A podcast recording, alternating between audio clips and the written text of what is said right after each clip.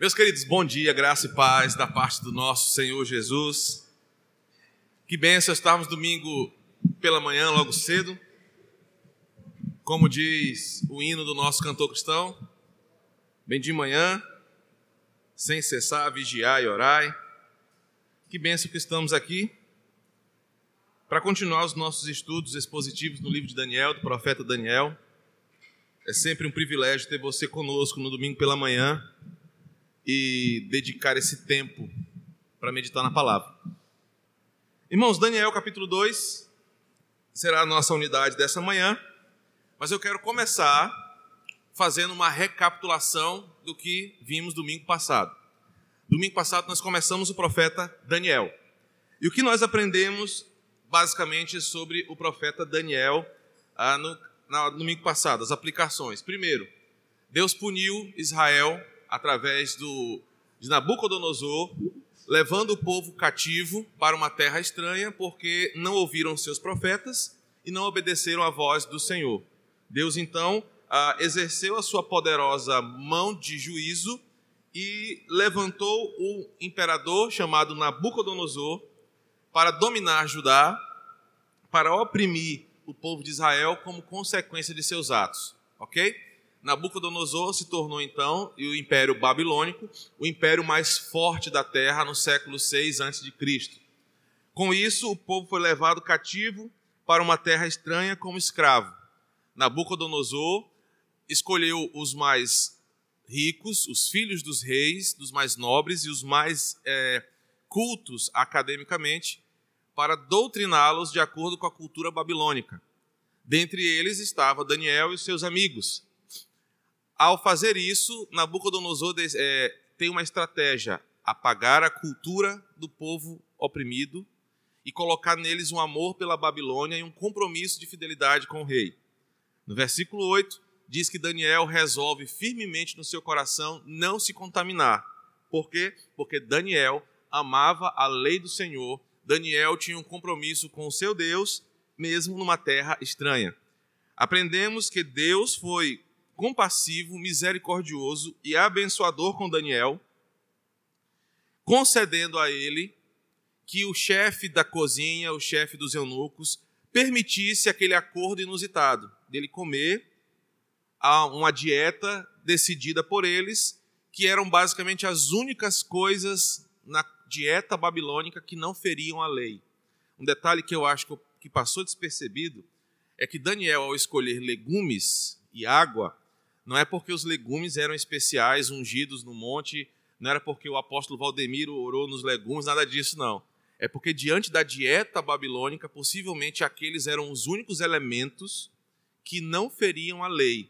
Eu acho que eu falei da, do cardápio babilônico, mas esqueci de falar esse detalhe. Se tivesse alguma outra coisa na dieta babilônica que não ferisse a lei, possivelmente isso entraria no pacote de Daniel. Mas como talvez só essas coisas que ele escolheu não ofendessem a lei de Levítico, do que é puro e impuro, talvez só isso ficou no seu cardápio. Pois bem, terminamos o capítulo concluindo que Deus ajustou todas as coisas para que Daniel e os seus amigos chegassem onde Deus queria que eles chegassem. E onde que ele queria? Na sala do rei. Mas Deus não queria que eles chegassem lá corrompidos pela cultura babilônica. Deus queria que eles estivessem na sala do rei de forma santa. E é assim que o capítulo 1 termina. Hoje, nós vamos estudar exatamente a continuidade disso. Uma vez que aqueles quatro jovens se tornaram agora grandes nomes no reinado babilônico, nós vamos entender por que, que Deus colocou eles lá. E o capítulo 2 basicamente fala sobre isso, o plano de Deus de colocar aqueles quatro jovens próximos do rei e ali perto deles ah, nessa situação. Bem, é um capítulo extenso, são 49 versículos. Nós não vamos lê-lo agora na sequência, porque eu passei como tarefa de casa os irmãos lerem. E se eu for ler, eu vou uh, perder algum tempo precioso para essa exposição. Então nós vamos lendo à medida que eu for fazendo a exposição, tá bom? Como aprendemos, Nabucodonosor, no capítulo 1, se tornou um grande imperador. Ele era um homem de acordo com a, as informações extra-bíblicas, muito cruel. Ele tinha um temperamento muito explosivo ele era alguém muito impulsivo. Isso já se apresentou no capítulo 1, no verso 10, quando a fala do chefe da cozinha, o chefe dos eunucos, manifestou isso, o medo que ele tinha que Nabucodonosor desse alguma represária nele por causa dele aceitar o acordo com Daniel. No capítulo 2, nós vamos aprender mais sobre Nabucodonosor. E uma das coisas que nós vamos aprender aqui é que ele era alguém extremamente religioso. O nome Nabucodonosor era um nome dado em homenagem a um deus babilônico. O deus Nabu, ou Nabu, era um deus babilônico, o deus da fertilidade, o deus da guerra, o deus da prosperidade. E o nome Nabucodonosor significa aquele consagrado a Nabu, aquele que adora ao deus Nabu. Então, o nome de, de, desse imperador já mostra que ele era alguém extremamente religioso e conta a sua história que no dia da sua, entre aspas, consagração a rei dos caldeus, ele faz uma, uma oração ou um salmo a um outro deus babilônico chamado Marduk. E ele estabelece que todos os anos haveria uma grande festividade a esse deus Marduk, que era um grande deus uh, babilônico. A presença de magos, a presença de pessoas que é, estudavam astrologia, os magos aqui, os encantadores do capítulo 1, também mostram o compromisso desse rei babilônico com as religiões de mistério, com a mística. Não é novidade para nós saber que no exílio, quando outro império, o Império Persa, domina os babilônicos, lá há uma fusão de culturas e a astrologia se torna, entre aspas, uma religião.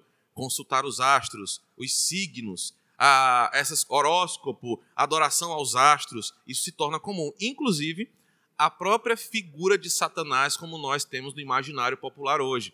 Aquele Satanás que o pessoal costuma ver quando está dormindo é, e o galão de água faz barulho lá na cozinha de noite, de chifre, é, de, de tridente, fedendo a enxofre, é uma figura que era um deus dessa cultura popular.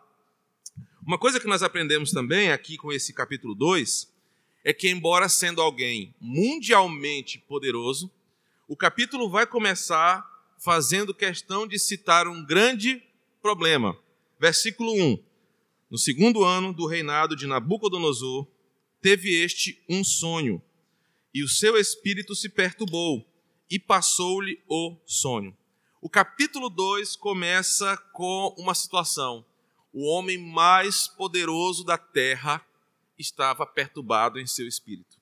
O texto começa nos colocando numa condição onde o homem mais temido, o homem mais ah, valorizado no antigo império, acorda, perde seu sono, sofre de insônia, tem o seu espírito perturbado por alguma questão que nós vamos encontrar ao longo do capítulo. O texto começa nos versos 1 e 2, nos dizendo quando isso aconteceu, no segundo ano do reinado de Nabucodonosor. É preciso situar você para que você entenda por que, que no início do segundo ano, ou no segundo ano, Nabucodonosor teve esse problema que perturbou seu espírito. E no verso 2 diz assim: Então o rei mandou chamar os magos, os encantadores, os feiticeiros e os caldeus, para que declarassem ao rei quais lhe foram os sonhos. Eles vieram e se apresentaram diante do rei. Disse o rei, verso 3: Tive um sonho, e para sabê-lo está perturbado o meu espírito. Verso 4: Os caldeus disseram ao rei em aramaico: Ó rei, vive eternamente. Dize o sonho aos teus servos, e daremos a interpretação. Respondeu o rei e disse aos caldeus: Uma coisa é certa: se não me fizerdes saber o sonho e a sua interpretação, sereis despedaçados, e as vossas casas serão feitas monturos. Se, mas, me declararem o sonho e a sua interpretação, recebereis de mim dádivas, prêmios e grandes honras. Portanto, declarai-me o sonho e a sua interpretação. Há uma perturbação no, no, naquele rei. O contexto aqui é que ele não lembra do que ele sonhou, mas ele estava perturbado por causa do que eu vou explicar agora. E ele chama todas as pessoas que têm um contato com o misticismo. E fala o seguinte: olha, eu tive um sonho, e na cultura desse povo, até na verdade 1900, Freud é quem quebra isso. O sonho era uma conexão entre o sobrenatural e o natural. Talvez vocês já viram assim: ah, eu sonhei essa noite com cobra. Aí alguém fala assim: olha, sonhar com cobra é isso. Ah, eu sonhei que eu tirava um dente, que eu perdia um dente. Ah, quem sonha que perde dente é isso e aquilo outro. Essa cultura é muito antiga e é, é comum nesse meio aqui eles terem a ideia de que os sonhos eram os deuses falando com a nossa alma. E nessa cultura do Antigo Oriente, sonhar e não lembrar significava que os deuses estavam com raiva de você, estavam contra você, porque eles queriam te trazer uma mensagem importante e por você ser um servo desobediente ou estar em pecado, você não conseguia lembrar. Imaginem, o homem mais poderoso da terra tendo informações dos deuses, mas por alguma coisa que ele não sabia o que estava acontecendo, ele não conseguia lembrar. Ele chama os, os místicos, os magos, para interpretarem para ele o que estava acontecendo com ele, porque que ele não lembrava dos sonhos. Só que Nabucodonosor, no verso 5, mostra um pouco da sua personalidade. Olha, eu estou chamando vocês aqui. Em outras palavras, o Estado paga vocês do bom e do melhor. Essas pessoas aqui citadas no verso 2 eram funcionários públicos do governo da Babilônia. Bem parecido com os nossos funcionários públicos hoje. Não fazem nada com nada e só enrolam. Enfim, tô brincando, calma, calma, tô brincando. Ele se ofende logo, ele se ofende logo. Ele machado ali se ofende. Uh, calma. brincadeira, brincadeira, brincadeira. É, mas eles eram funcionários públicos do governo. Eles eram bem pagos para ficarem à disposição do rei só para isso. Toda vez que o rei tinha uma inquietação em seu espírito, esses funcionários é, é, tentavam trazer a mensagem dos deuses para eles. Eles eram funcionários do governo. Por serem bem pagos, Nabucodonosor chega e fala o seguinte: olha, vocês têm tudo bom e do melhor. E a situação agora é uma situação de crise. Maior do que a queimada na Amazônia, essa situação é mais urgente. Eu tive um sonho, eu não lembro, está acontecendo num momento muito difícil para nós. E que momento é esse? No segundo ano do rei Nabucodonosor.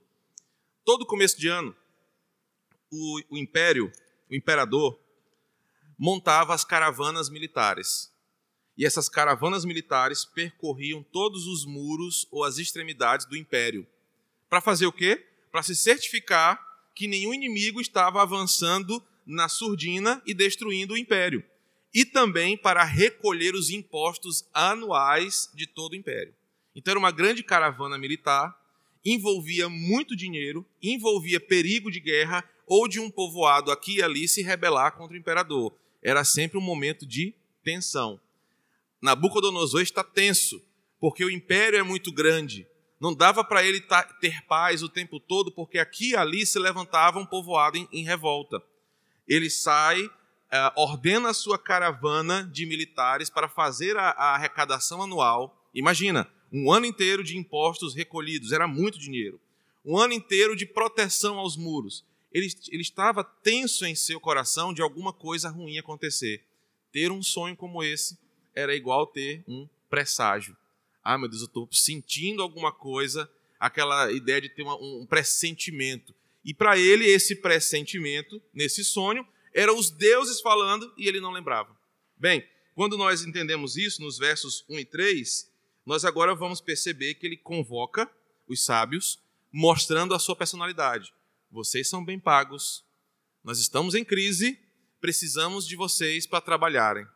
Só que é o seguinte: se vocês não me trouxerem a revelação, vocês não me disserem o que eu, o que eu sonhei e não lembro, e não disserem o que significa o que os deuses estão dizendo, vocês não só serão demitidos, não. Vocês serão despedaçados publicamente. E não são só vocês, não. É a mulher, os filhos, a mãe, o pai, toda a família de vocês. Isso para mostrar que não aceito fraude no meu governo. Verso 5 e verso 6. Mas, se vocês interpretarem, Ora, vai ter uma férias prêmio aí, vai ter uma licença prêmio, vai ter uma gratificação aqui, vocês vão estar bem. Isso mostra a instabilidade do coração e da personalidade de Nabucodonosor. Verso 7 até o verso 9 nos mostra o funcionarismo público da época. Calma, calma. Ele chega e fala assim para o rei: Responderam segunda vez e disseram: Diga o rei, o Senhor a seus servos, e lhe daremos a interpretação. Verso 8: Tornou o rei e disse assim: Bem percebo que vocês querem ganhar tempo. Bem percebo que vocês estão dizendo que o sistema está fora do ar. Vocês estão dizendo aqui que não está funcionando o sistema. Igual, né, de Machado? Que não está dando certo, que é, é troca, de, é problema de servidor. Verso 9: Se não me fazeis saber o sonho, uma só será a vossa sentença, pois combinastes palavras mentirosas entre vocês e perversas, para proferirem na minha presença, até que se mude a situação, ou seja, até que eu fique mais em paz, ou caia no esquecimento, ou de tanto tentar está faltando a assinatura de alguém num documento, está faltando um carimbo aqui, a pessoa do setor não está lá, então vocês estão querendo me enrolar, eu estou sentindo isso, e vocês querem fazer isso. Diga-me o sonho, final do verso 9, pra, e me digam a interpretação. Né? Calma, Nixon, calma, estou só brincando, contextualizando aqui. O que, que acontece nos versos de 7 a 9? Nabucodonosor percebeu que os seus sábios são verdadeiros enganadores que eles não tinham contato coisa nenhuma com os deuses, que eles não sabiam interpretar sonho coisa nenhuma e que eles não tinham poder nenhum. Os sábios de Nabucodonosor são uma fraude. E aí, ele percebe que eles tentavam articular entre si alguma coisa, dando uma desculpa para o rei. No verso 10, eles dão a sua resposta. Responderam os caldeus na presença do rei e disseram: Não há mortal sobre a terra que se possa revelar o que o rei exige. Pois jamais houve rei, por grande e poderoso que tivesse sido, que exigisse semelhante coisa de algum mago encantador ou caldeu. A coisa que o rei exige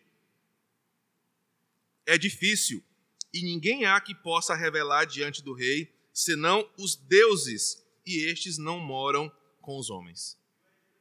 Pois é, mas eles dizem o seguinte: que nem os poderosos do Egito que Nabucodonosor havia dominado tinham poder para tal coisa. Eu quero que vocês entendam. Nabucodonosor nem lembrava do que sonhou. Ele não estava só perturbado pela interpretação do sonho, mas ele nem lembrava do que sonhou. Para que aquilo acontecesse, de fato, devia ser uma coisa muito sobrenatural e de verdade. Não poderia ser autossugestão. E aí, agora, diante, os magos, sabendo que eles são falsos, os magos, sabendo que, sabendo que a sua magia não é verdadeira, é apenas truque, eles dizem: Olha, ninguém nunca pediu isso. Eles querem se isentar, dizendo: Olha, ninguém jamais pediu isso. Só que Nabucodonosor não aceita ser comparado com ninguém. Verso 11. 12, desculpa. Então o rei muito se irou e enfureceu e ordenou que matassem a todos os sábios da Babilônia. O verso 10 ao 12 nos mostra a necessidade de uma ação sobrenatural. O que Nabucodonosor queria era algo impossível aos homens. E Deus precisava agora, ou um Deus de verdade, precisava demonstrar que existia. Eu quero que vocês agora façam a conexão com o que nós conversamos até então. Deus colocou Daniel lá na Babilônia como um sábio. Deus quer envergonhar Nabucodonosor, porque, embora Nabucodonosor tenha sido usado por Deus para punir Israel, Nabucodonosor não é acima de Deus, e era assim que ele se achava. Deus também iria ensinar para Nabucodonosor uma grande lição, porque é assim que Deus faz. Agora, diante dessa situação, qual situação? Deus deu um sonho para Nabucodonosor. Deus fez ele não se lembrar. Deus fez Nabucodonosor se inquietar e chamar os seus magos. Os magos foram envergonhados porque foram, foram comprovados, foram é, isso, comprovados que eles não são verdadeiros, que eles são uma fraude. Eles reconhecem isso. Nabucodonosor ainda continua em crise. Deus precisa fazer alguma coisa. E o que, que ele faz? Observem na fala dos magos no verso 11.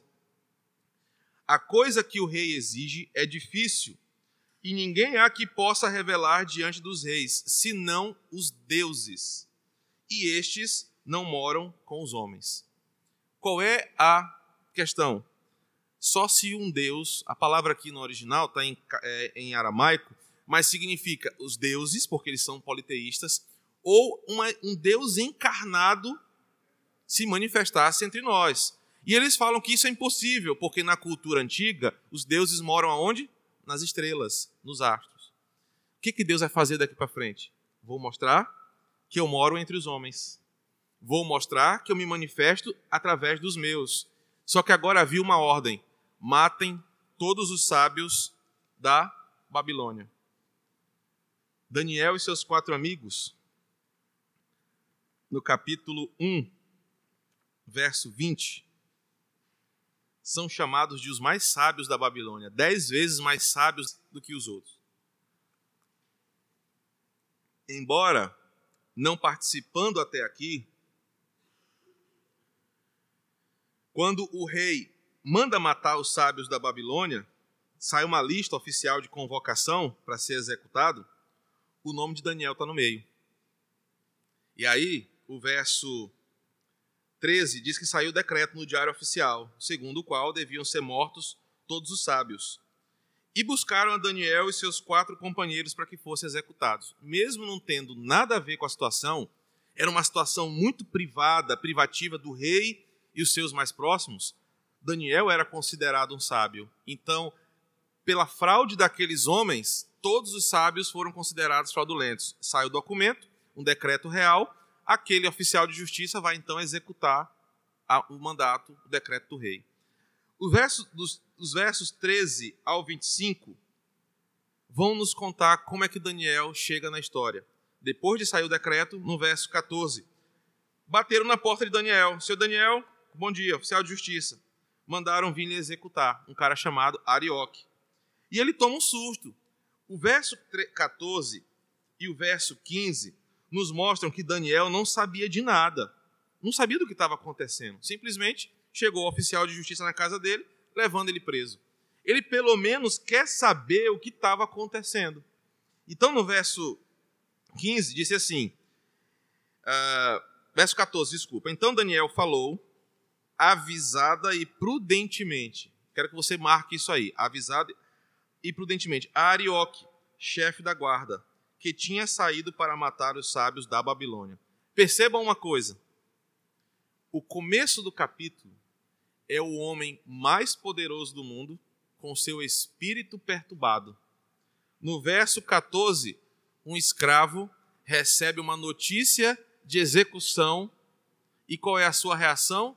De forma avisada e prudentemente, ou seja, calmo, sereno e tranquilo ele responde àquela situação.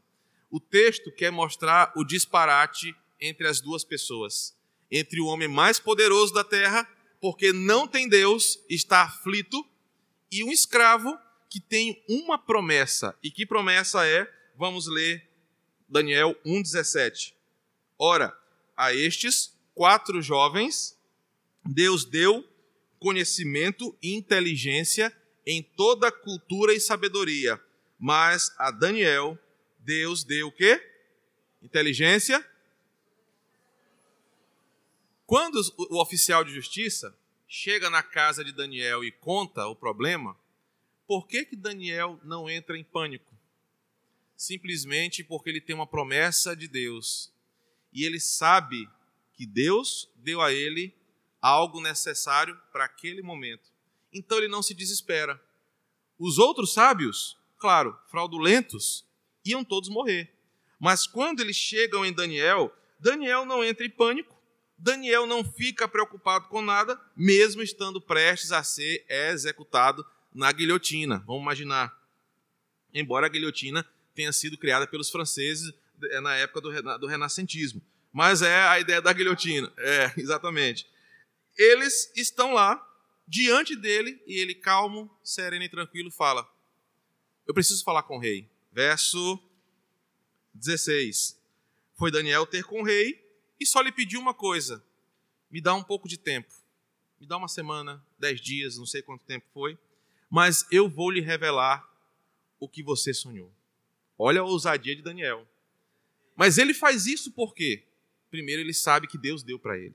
Irmãos, isso aqui no final, da, na aplicação, tem, faz muita diferença para nós. Porque vai nos ensinar a agir em, em dificuldades se nós sabemos o que Deus nos deu. Daniel não desespera, ah meu Deus, eu vou morrer, ah meu Deus, e minha mãe como é que vai ficar? Ah meu Deus, e meus filhos pequenos, ah eu vou morrer, vai doer. Ele não está preocupado com isso. O texto quer mostrar o seguinte: mesmo o homem mais poderoso do mundo, sem Deus, é perturbado. E o escravo menor do mundo, com Deus, não precisa se desesperar. Verso 17 até o 19, 18, desculpa. Daniel então vai procurar os seus amigos, porque a promessa foi para ele e para aqueles quatro jovens. Verso 17: Então Daniel foi para casa e compartilhou o caso com Ananias, Misael e Azarias, seus companheiros, para que pedissem misericórdia ao Deus do céu sobre esse mistério, a fim de que Daniel e seus companheiros não perecessem com o resto dos sábios da Babilônia. Então, foi revelado o mistério a Daniel numa visão de noite. Daniel bendisse o Deus do céu. Eu quero que você grife na sua Bíblia, se você gostar de riscar, se for assim igual a minha, é a primeira vez que aparece a palavra Deus do céu aqui. Porque agora a ideia é que eles estão apresentando um Deus que habita onde os outros deuses não habitam. Já que os babilônicos achavam que os deuses habitavam no céu, quem habita lá não são esses falsos deuses. Só existe um Deus que habita nos céus e na terra. E esse Deus é Yahvé. Agora, detalhes interessantes aqui.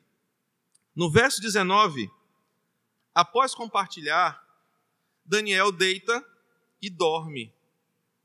A expressão aqui do verso 19 nos diz que Daniel ora, busca e vai se deitar para dormir. O porquê a gente não sabe.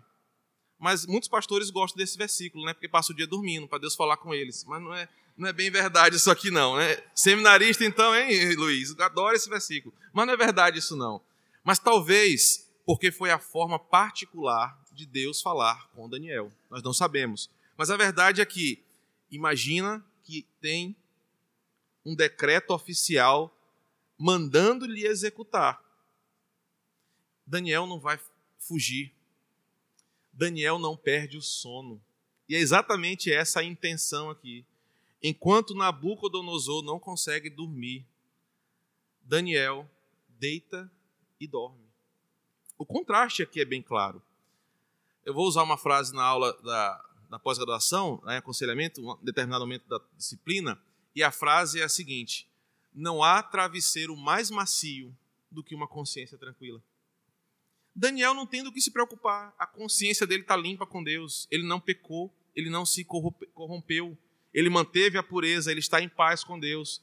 O mundo inteiro está caindo aos pés de Nabucodonosor e está tendo morte geral. Ele deita e dorme. Vai dormir tranquilo, tomou um leitinho quente, se cobriu, foi dormir. Por quê? Ele não podia fazer nada se Deus não fizesse. Mas ele tinha uma promessa: Deus vai falar. Ele acorda de manhã, verso 20 e faz um belíssimo salmo. Esse é chamado de Salmo de Daniel, o verso 20 ao 23. E eu quero que você ouça esse salmo e se lembre do livro dos Salmos. Seja bendito o nome de Deus, de eternidade a eternidade, porque dele é a sabedoria e o poder. É ele quem muda o tempo e as estações. Remove reis, estabelece reis. Ele dá sabedoria aos sábios e entendimento aos inteligentes. Ele revela o profundo e o escondido. Conhece o que está em, treva, em trevas e com ele mora a luz. A ti, ó Deus de meus pais, eu te rendo graças e te louvo, porque me deste sabedoria e poder. Agora me fizeste saber o que te pedimos, porque nos fizeste saber este caso do rei.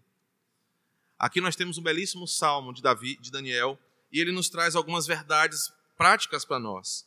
Se Deus, seu Deus, o Deus de seus pais, é acima dos deuses da Babilônia, ele é o dono dos céus e da terra. Deus é abençoado de eternidade em eternidade por sua sabedoria e poder. Ele é magnificado por ser quem controla todas as coisas. Ele é louvado por abençoar pobres, pecadores com dádivas divinas. Detalhes importantes desses salmos, desse salmo, dessa oração de Daniel. Primeiro, Daniel conhece o Deus que ele adora. Quando ele procura os seus três amigos, Ananias, Misael e Azarias, ele sabe que eles precisam que Deus faça alguma coisa. Versos 17 e 18. Ele compartilha com aqueles irmãos e fala o seguinte: olha, essa é a hora de nós começarmos a executar o plano de Deus na Babilônia. Primeiro, se Deus não falar, nós estamos encrencados, nós vamos morrer. Mas segundo, talvez tudo que Deus fez culminou nesse momento de que agora quatro jovens, um especificamente, precisava mostrar para aquele rei que ele não era nada que existia um Deus de verdade que faria, segundo o que a gente leu, uma coisa impossível, conforme ninguém antes pediu. No verso, nós lemos isso no verso 10 do capítulo 2. Deus iria fazer o que homem nenhum foi capaz de fazer e o que Deus nenhum jamais tinha feito no meio da Babilônia precisavam de um milagre. Vai dormir, Deus fala com ele de noite. Quando Davi, Daniel acorda, fala com ele. Deus sabe o que Daniel já sabe o que significava aquilo. Eu imagino ele acordando, agradecido com a interpretação do sonho, realizado por saber que Deus foi fiel. Ele chama seus amigos e fala: Pronto, Deus já nos deu a resposta. Vamos agradecer. Aqui também tem um outro princípio, eu posso dar uma pausa aqui no estudo para falar isso. Mais do que a bênção é a gratidão. O problema é que muitos crentes se contentam apenas com a bênção e esquecem de agradecer. Daniel aqui teve uma coisa que poupou a sua vida e que honrou o nome de Deus. Em vez de acordar desesperado, meu Deus, liga aí para o rei, liga aí para o rei, pega o telefone, vamos lá. A primeira coisa que ele faz é o quê? agradecer. Sabe por quê, irmãos? Para Daniel, a gratidão é maior do que a bênção. Isso aqui, essa semana, preparei esse estudo, se não me engano, foi terça-feira. Terça-feira, terça ou quarta-feira. Quando eu estava terminando de fazer esses recortes aqui, esses apontamentos, eu fiquei pensando nisso. Às vezes a gente coloca o coração tanto na bênção que depois a gente agradece. Quando agradece? Daniel primeiro agradeceu, porque ele, para ele a gratidão é maior do que a benção. Deus não apenas poupou a sua vida, Deus mostrou para ele algo sobrenatural, algo inédito no mundo antigo, e ele, primeira coisa que faz é agradecer ao Senhor. O que, que isso nos ensina de forma bem particular? Você pode até estar tá querendo uma bênção de Deus, e é normal a gente estar tá querendo isso. Temos o nosso propósito de oração. A gente tem as coisas que a gente busca. Tem coisas que a gente pede, Deus, se o Senhor não fizer, não vai dar certo. Se o Senhor não for na frente, não vai dar, não vai dar jeito. Só que a gente às vezes fica tão bitolado na bênção e ela acontecer que a gente esquece de agradecer a Deus. Entenderam o raciocínio? Às vezes você quer tanto a conversão do seu parente, você quer tanto conseguir aquela porta de emprego, você quer tanto aquele patrimônio, que a tua cabeça só fica pensando nisso. E você passa a viver com um verdadeiro ídolo. O teu ídolo passa a ser a casa própria, passa a ser o carro, passa a ser o casamento, a conversão da pessoa, e você deixa de ter um coração agradecido. Antes da bênção, Daniel ora, coloca na mão de Deus. Quando a bênção vem, o seu coração não está preso só na bênção, ele agradece, porque a gratidão é maior do que a bênção. Agora, nos versos 24 até o verso 46, que é o final da trama, Daniel agora vai com o oficial de justiça, Arioque, ao qual o rei tinha constituído para exterminar os sábios da Babilônia. Daniel pede uma audiência com o rei. E diante do rei, Daniel apresenta uma postura inusitada. Acompanha uh, comigo o final do verso 24. Não mates os sábios da Babilônia. Introduze-me na presença do rei e revelarei ao rei a interpretação. Aqui foi outra tacada que eu recebi nesse estudo. Daniel podia dizer o seguinte, se fosse o Madison da vida, pecador, sem vergonha: mata todo mundo, tudo aí é fraudulento, é sem vergonha, desce a espada neles. Se tem alguém aqui que sabe o que é, sou eu, batendo no peito. Quem estudou aqui, quem tem diploma, sou eu. Mata todo mundo. Daniel tem misericórdia das pessoas.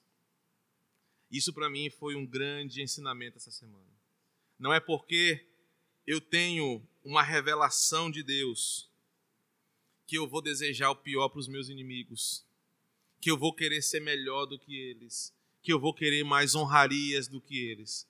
Daniel vai lá diante do oficial de justiça. Eu imagino a cena, né? Ah, na minha cabeça fantasiosa. Eu imagino o camburão lá, a carruagem cheia de sábio, porque eles saíram recolhendo os sábios para executá-los em praça pública. Na hora que Daniel, o rapaz volta lá, o Arioque, para buscar Daniel, Daniel fala: tá, mas não executa ninguém. Deixa eu primeiro falar com o rei. Se eu errar, se não for verdade, eu entro nesse camburão aí e todo mundo morre. Mas se for verdade, todo mundo vai ser poupado. O que que Daniel está exercendo aqui? Misericórdia. O que que Daniel está exercendo aqui? Compaixão daqueles pecadores. Por causa de Daniel, aqueles homens iriam continuar vivos, as suas esposas não chorariam suas mortes, os seus filhos não cresceriam sem paz, tudo porque um homem com o coração firmemente compromissado com a aliança pensou nos pecadores, pensou nos inimigos e amou os inimigos. Isso para mim foi uma grande lição essa semana. Porque às vezes nós queremos que Deus execute os inimigos, puna os inimigos e mostre que a gente é fiel. Não, Deus, eu sou fiel, eu é que busco, eu é que oro, eu que me consagro. Esses falsos pastores aí, pesa a mão neles, bota um câncer neles, bota um chifre neles aí, faz alguma coisa. Não. Daniel olha para os charlatões e tem misericórdia deles. E para aqueles falsos, que é a conclusão do texto dos versos 47 ao 49. Por causa dessa atitude, aqueles magos, o rei, a corte real ia ver o seguinte: esses falsos deuses não são verdadeiros. O Deus de Daniel e Daniel é que são os verdadeiros. Seria um testemunho para eles. Então, uma lição que nós já aprendemos aqui, fora das aplicações, é que a postura de Daniel nos ensina muito. Às vezes nós queremos que Deus se vingue dos nossos inimigos dos inimigos da cruz. Mas Daniel tem misericórdia. Isso por quê? Talvez, lembrando, ele não, mas nós lembrando, faz mais sentido do que Jesus falou. Eu vim para os que estão doentes. Eu não vim para os que estão sãos. Eu vim salvar e buscar o que havia se perdido. Verso 25. Então, Arioque, depressa introduziu Daniel na presença do rei e lhe disse: Achei um dentre os filhos dos cativos de Judá, o qual revelará ao rei a interpretação. Respondeu o rei e disse a Daniel, cujo nome era Beltesazar: Podes tu fazer-me saber o que vi no sonho e a sua interpretação? Respondeu Daniel, na presença do rei, e disse: O mistério que o rei exige, nem encantadores, nem magos, nem astrólogos o podem revelar ao rei. Mas há um Deus no céu, o qual revela os mistérios, pois fez saber ao rei Nabucodonosor o que há de ser nos últimos dias. Vamos destrinchar essa parte. Daniel chega diante do rei, estava pronto para revelar o seu mistério, mas hora nenhuma Daniel bate no peito e fala: joga a bola, papai, que aqui é só para matar e fazer o gol. Deixa comigo. O que, que Daniel faz? Daniel é humilde. Olha, homem nenhum, nem Raul Seixas, que era astrólogo, poderia fazer isso aqui. Não há homem que possa fazer isso. Não há ninguém. Ele começa se colocando numa condição, nem eu mesmo poderia. Mas há o quê? Um Deus nos céus. Você, Nabucodonosor, pode até ter as suas divindades aí, mas deixa eu te dizer uma coisa: há um Deus no céu que é capaz de revelar mistérios, e ele se revelou para você. Te revelou o que vai acontecer nos últimos dias. E a intenção aqui do verso 28 é dizer o seguinte: Deus está revelando para ele o fim dele e o que iria acontecer após a morte dele. Não era o fim dos tempos lá de tudo. Olha, grave bem. Cadê a irmã Antônia? Não veio hoje, né? Isso seria muito importante para ela. Se a mensagem dos últimos dias aqui não é o final do mundo, mas é o final de Nabucodonosor e os reinados que vão acontecer após ele, Daniel não está falando do fim dos tempos, de como o mundo vai acabar. Isso aqui já é uma, uma pista de como nós vamos enxergar. As revelações de Daniel, a partir do capítulo 7, não tem a ver com o fim do mundo, como nós imaginamos, mas tem a ver com a morte de Nabucodonosor até chegar Jesus. Aqui está a pista para interpretar Daniel. Durante a história da teologia, existe uma disciplina que o nome é feio, escatologia, que estuda o fim dos tempos. E uma escola em especial chamada de dispensacionalismo pré-milenista. Aí os nomes vão só complicando. Pré-milenista, dispensacionalista. Diz que Daniel teve um código revelacional da parte de Deus, sabendo como seria o fim dos tempos. Que aquelas sete semanas, mais a metade de uma semana, mais não sei o quê, significa a ida e vida de Jesus, quantas vezes ele vai voltar. Só que se nós olharmos para o texto, o texto diz o que Daniel viu agora e o que foi revelado a ele. Os últimos tempos aqui, os últimos dias do verso 28, é desde a morte de Nabucodonosor até o cumprimento dessa visão que ele teve. Então vamos caminhar. Daniel então é humilde, versos 27, 28 e o verso 30. Honra a Deus pela revelação do mistério e fala a verdade diante dos poderosos. Três atitudes de Daniel numa situação de conflito. É humilde, honra a Deus e fala a verdade. Ele não mente, ele não tem medo do que vai falar e ele não se vangloria. Olha a postura de Daniel diante do rei, diante de uma situação de conflito. Ele é humilde, ele honra a Deus e fala a verdade. Verso 28, a parte B. O teu sonho e as visões da tua cabeça quando estava nos teus, no teu leito são estas. Dois pontos. Estando tu, ó rei, no teu leito, surgiram-te pensamentos a respeito do que há de ser depois disto. Aquele, pois, que te revela mistérios, te revelou o que há de ser.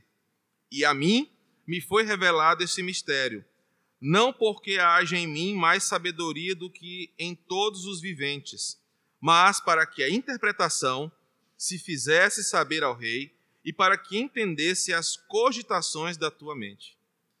Daniel não seria um pastor pentecostal de sucesso.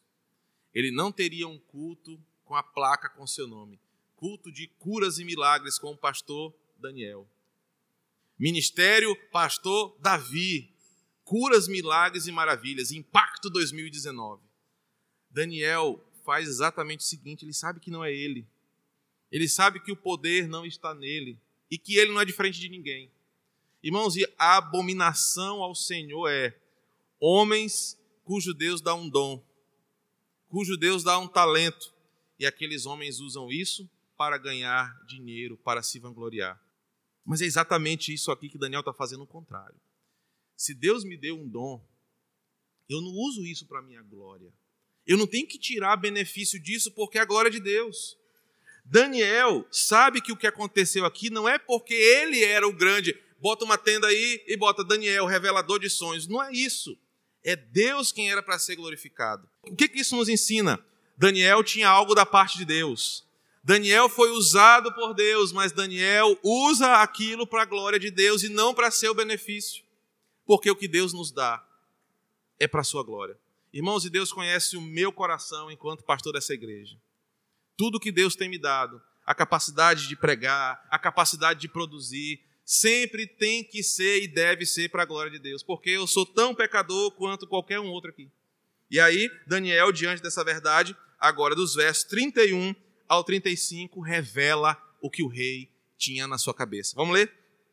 Tu, ó rei, estavas vendo e eis que aqui uma grande estátua. Esta, que era imensa e de extraordinário esplendor, estava de pé diante de ti e a sua aparência era terrível. A cabeça era de ouro fino, o peito e os braços de prata, o ventre e os quadris de bronze, as pernas de ferro, os pés em parte de ferro, em parte de barro. Quando estavas olhando, uma pedra foi cortada sem auxílio de mãos feriu a estátua nos pés de ferro e de barro e os esmiuçou. Então foi justamente esmiuçado o ferro, o barro, o bronze, a prata e o ouro, os quais se fizeram como a palha das eiras no estio, e o vento os levou. E deles não se viram mais vestígios, mas a pedra que feriu a estátua se tornou uma grande montanha e encheu toda a terra. Este é o sonho e agora eu vou lhe dar a sua interpretação. Verso 37. Tu, ó rei, rei dos reis, ou rei de reis, a quem o Deus do céu conferiu o reino, o poder, a força e a glória, e cujas mãos foram entregues os filhos dos homens, onde quer que eles habitem, e os animais do campo e as aves do céu, para que dominasse sobre todos eles. Tu és a cabeça de ouro. Depois de ti levantará outro reino, inferior ao teu, e um terceiro reino de bronze, o qual terá domínio sobre toda a terra. O quarto reino será forte como ferro, pois o ferro a tudo quebra e esmiuça. Como o ferro quebra todas as coisas, assim ele fará em pedaços e esmiuçará. Quanto ao que viste dos pés e dos artelhos, em parte de barro de oleiro e em parte de ferro, será esse um reino dividido. Contudo, haverá nele alguma coisa de firmeza de ferro, pois que viste o ferro misturado com barro de lodo. Como os artelhos dos pés eram, em parte de ferro e em parte de barro, assim, por uma parte, o reino será forte, e por outra parte, será frágil. Quanto ao que viste de ferro misturado com barro de lodo, misturar-se-ão mediante casamento, mas não se ligarão ao outro, assim como o ferro não se mistura com barro. Mas no dia destes reis, o Deus do céu suscitará um reino que não será jamais destruído.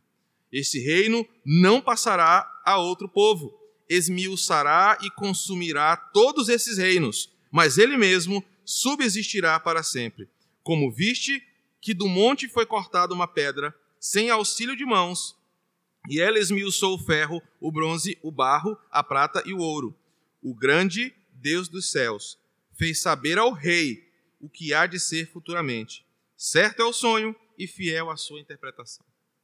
Daniel dá uma paulada em Nabucodonosor. É, a estrutura aqui é importante para o que a gente vai entender.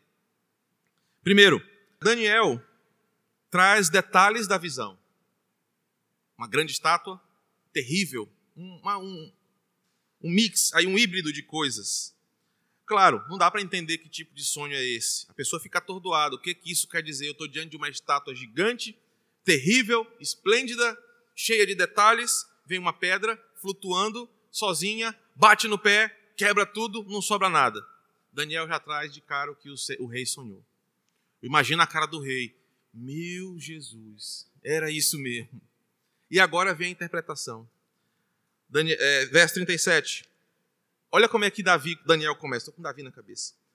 Tu, ó rei dos reis, rei de reis, a quem o Deus do céu conferiu o reino. Nabucodonosor, você é o rei de reis, mas quem te colocou aí foi o mesmo que te deu o sonho. O Deus do céu foi quem te conferiu tudo isso que você tem nos versos 37 e no verso 38. Animais do campo, domínios, reinos, blá blá blá, blá blá blá. Tu és a cabeça de ouro desse sonho. Nunca houve, até então, um rei tão poderoso como Nabucodonosor, a não ser Salomão. Agora, naquele momento, Nabucodonosor era a cabeça de ouro. Depois de ti se levantará um outro rei. E cada rei que vai se levantar é inferior a Nabucodonosor, por isso o metal é do mais nobre. Ao chegar nos pés um reinado tão dividido, tão bagunçado, que era uma mistura de ferro e barro.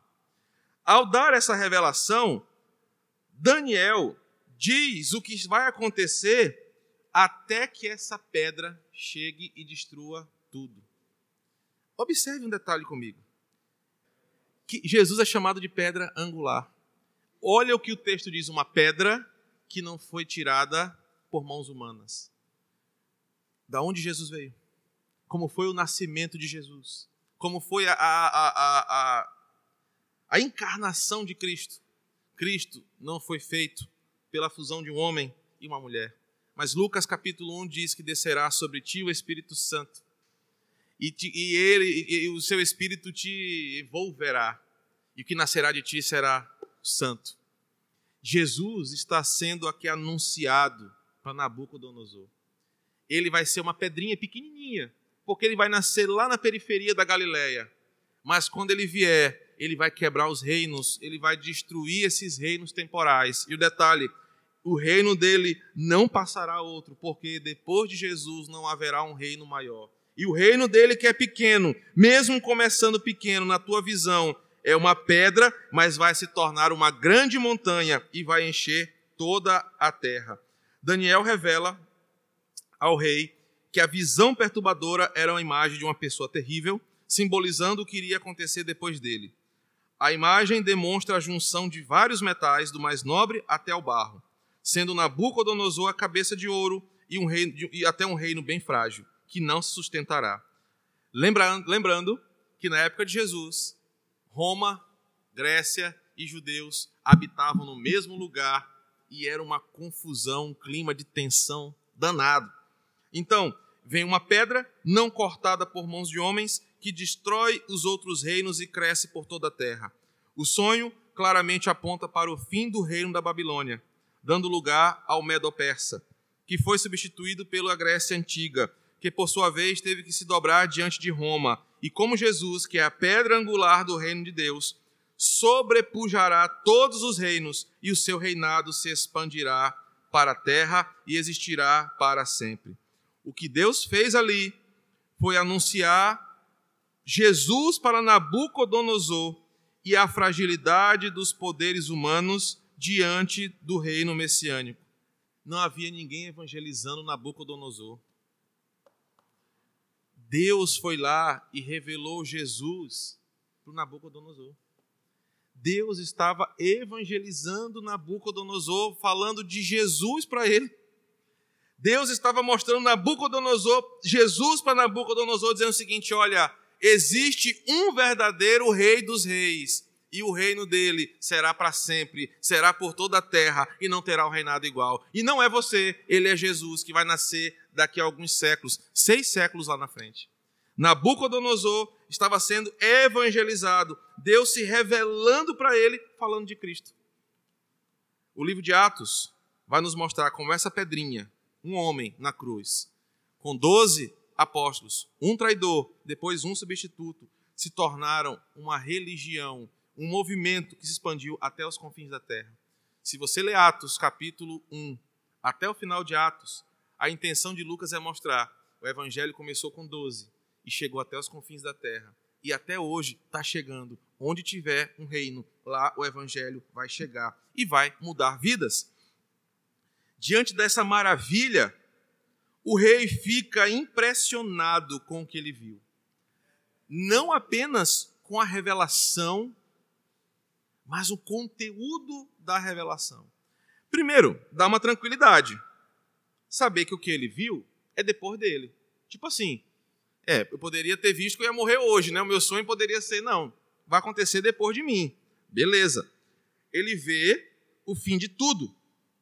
O rei fica impressionado a ponto de se humilhar diante de um escravo. Vamos ler o verso 46 ao 49 e a gente chega para o encerramento. Então o rei Nabucodonosor se inclinou. Isso era inusitado para um rei.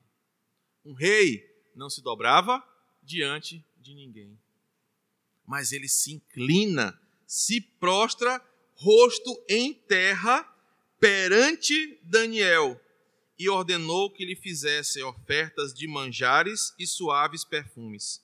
Disse o rei a Daniel, verso 47 Certamente o vosso Deus é o Deus dos deuses e o Senhor dos reis e o revelador de mistérios, pois pudeste revelar este mistério. Então o rei engrandeceu a Daniel e lhe deu muitos e grandes presentes, e o pôs por governador de toda a província da Babilônia, como também o fez chefe supremo de todos os sábios da Babilônia. A pedido de Daniel, constituiu o rei a Sadraque, Mesaque e Abednego sobre os negócios da província da Babilônia. Daniel, porém, permaneceu na corte do rei.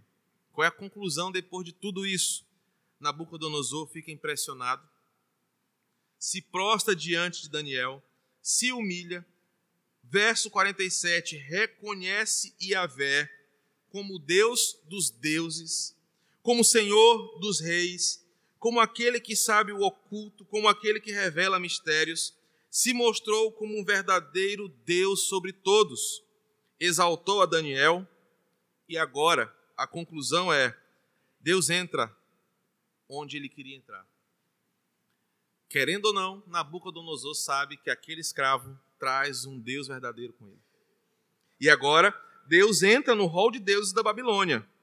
E aquele devoto de Marduk e de Nabo agora abria espaço para um Deus de escravos se mostrar mais poderoso do que os seus antigos deuses.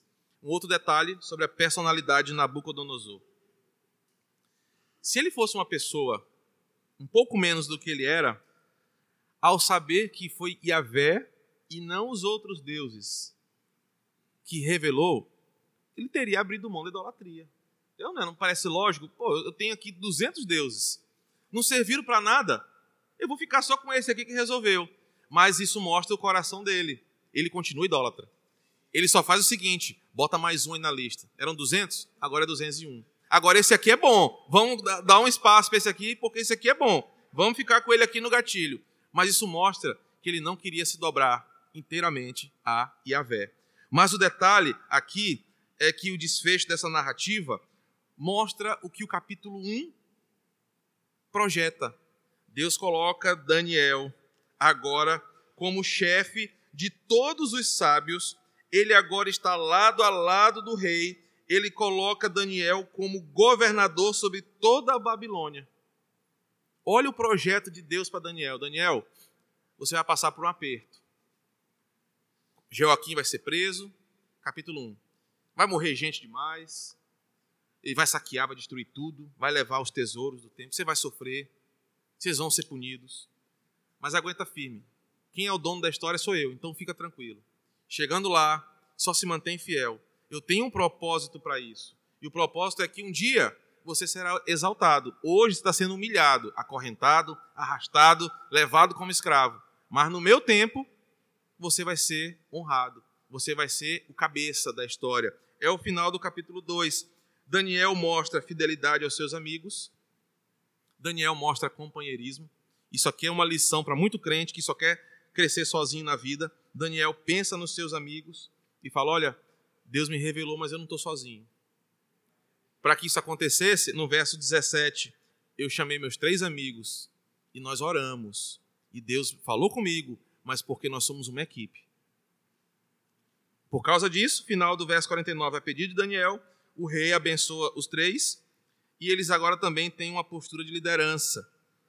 Nabucodonosor agora sabe que tem um Deus de verdade no seu império. Deus, é, Nabucodonosor sabe que Daniel é um profeta que Daniel e não os falsos magos têm um contato com o sobrenatural, que Daniel e não os outros magos falam diretamente com Deus. E o desfecho disso é que Daniel é promovido e se torna a grande voz da Babilônia, e seus amigos são beneficiados por sua amizade e compromisso. Aplicações. Mesmo Nabucodonosor sendo quem era, Deus o colocou lá. E Daniel fala isso, né, quando ele agradece na oração, na oração dele fala: é Deus quem estabelece reis e é Deus quem remove reis. Irmãos, você pode estar insatisfeito com Bolsonaro, você pode estar feliz com, com Lula, você pode ter seu partido político, a sua preferência a, política. Mas se você depositar esperança, exata, bem lembrado isso, Hans, obrigado por ter lembrado. Se você achar que é Bolsonaro, que é Marina, que é Ciro, que é Lula, quem vai fazer alguma coisa, você está pecando porque o texto ensina, é Deus quem estabelece. Se Bolsonaro está no poder, não é porque os, os fascistas colocaram ele lá, não é porque os bolsominions colocaram lá, é porque Deus estabeleceu. Deus tem uma lição. É porque isso é bom para nós. Não adianta você orar para Bolsonaro morrer com outra facada. Não adianta você querer bater panelaço, fazer barulho para atrapalhar meus estudos lá em casa. Sabe o que você deveria fazer? Senhor, o que que o Senhor quer ensinar para a nossa nação? Por quê?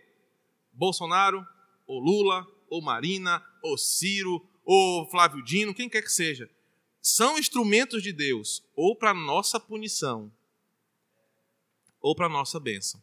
Não compete a nós querer colocar e tirar. Nós devemos exercer a nossa civilidade, mas é Deus quem estabelece e Deus quem remove. Mesmo os mais poderosos nessa terra sempre terão perturbações. A capacidade de manter a calma sob grande pressão, de pensar com fé e confiar nas promessas divinas são características de prudência, sabedoria e maturidade. Deus age acima de todos os deuses e reis. Só Ele tem poder de revelar o oculto e o incompreensível de Sua vontade. E por fim, Deus honra os humildes e exalta os injustiçados. Lição de vida para nós. O capítulo 2 de Daniel é uma postura do crente diante de situações adversas. E também para nós é uma confirmação de que Deus continua operando coisas impossíveis até hoje. Amém? Vamos orar. Ficar de pé, vamos encerrar? Querido Deus, obrigado, Senhor, por essa bênção que é dedicarmos a nossa manhã de domingo para aprender da tua palavra. Os ensinamentos aqui compartilhados são para toda a vida, nos ajudam a crescer espiritualmente e em todas as áreas da nossa vida. Obrigado pela oportunidade de aprender com Daniel hoje de manhã. Que nós possamos crer que o Senhor usa teus filhos, que o Senhor revela o sobrenatural, o impossível e que, acima de tudo, o Senhor nos ensina a agir com tranquilidade quando sabemos quem somos em Cristo. Daniel não se desesperou, Daniel agiu de forma prudente e paciente porque sabia que quem está na sua frente é o Senhor dos Senhores e o Rei dos Reis. Quando as coisas vierem sobre nós, as dificuldades caírem na nossa casa, os problemas baterem na nossa porta, que nós não sejamos igual Nabucodonosor, que se perturbou porque não tinha Deus no seu coração mas que nós possamos agir como Daniel, crendo que o Senhor é por nós. E se o Senhor é por nós, quem será contra nós? Obrigado por esse aprendizado. Nos leva em paz para desfrutar da alegria em família, dedicar o dia do Senhor para te servir, para estudar a tua palavra. Nos traz à noite, às 18h30, para cultuarmos em família de fé com o Senhor aqui. Servir ao Senhor um culto que te agrade. É o que te pedimos e rogamos em nome de Jesus. Amém.